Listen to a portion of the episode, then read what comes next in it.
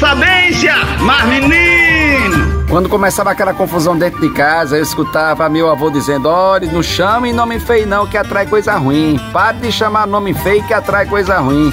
Eu acredito muito nessa expressão. Quanto mais coisa ruim a gente fala quando acorda de manhã, Parece que o dia da gente fica completamente morgado, triste, desanimado, porque atrai, atrai sentimentos negativos. A melhor maneira de expulsar do nosso coração a tristeza é falando de coisas que nos alegram.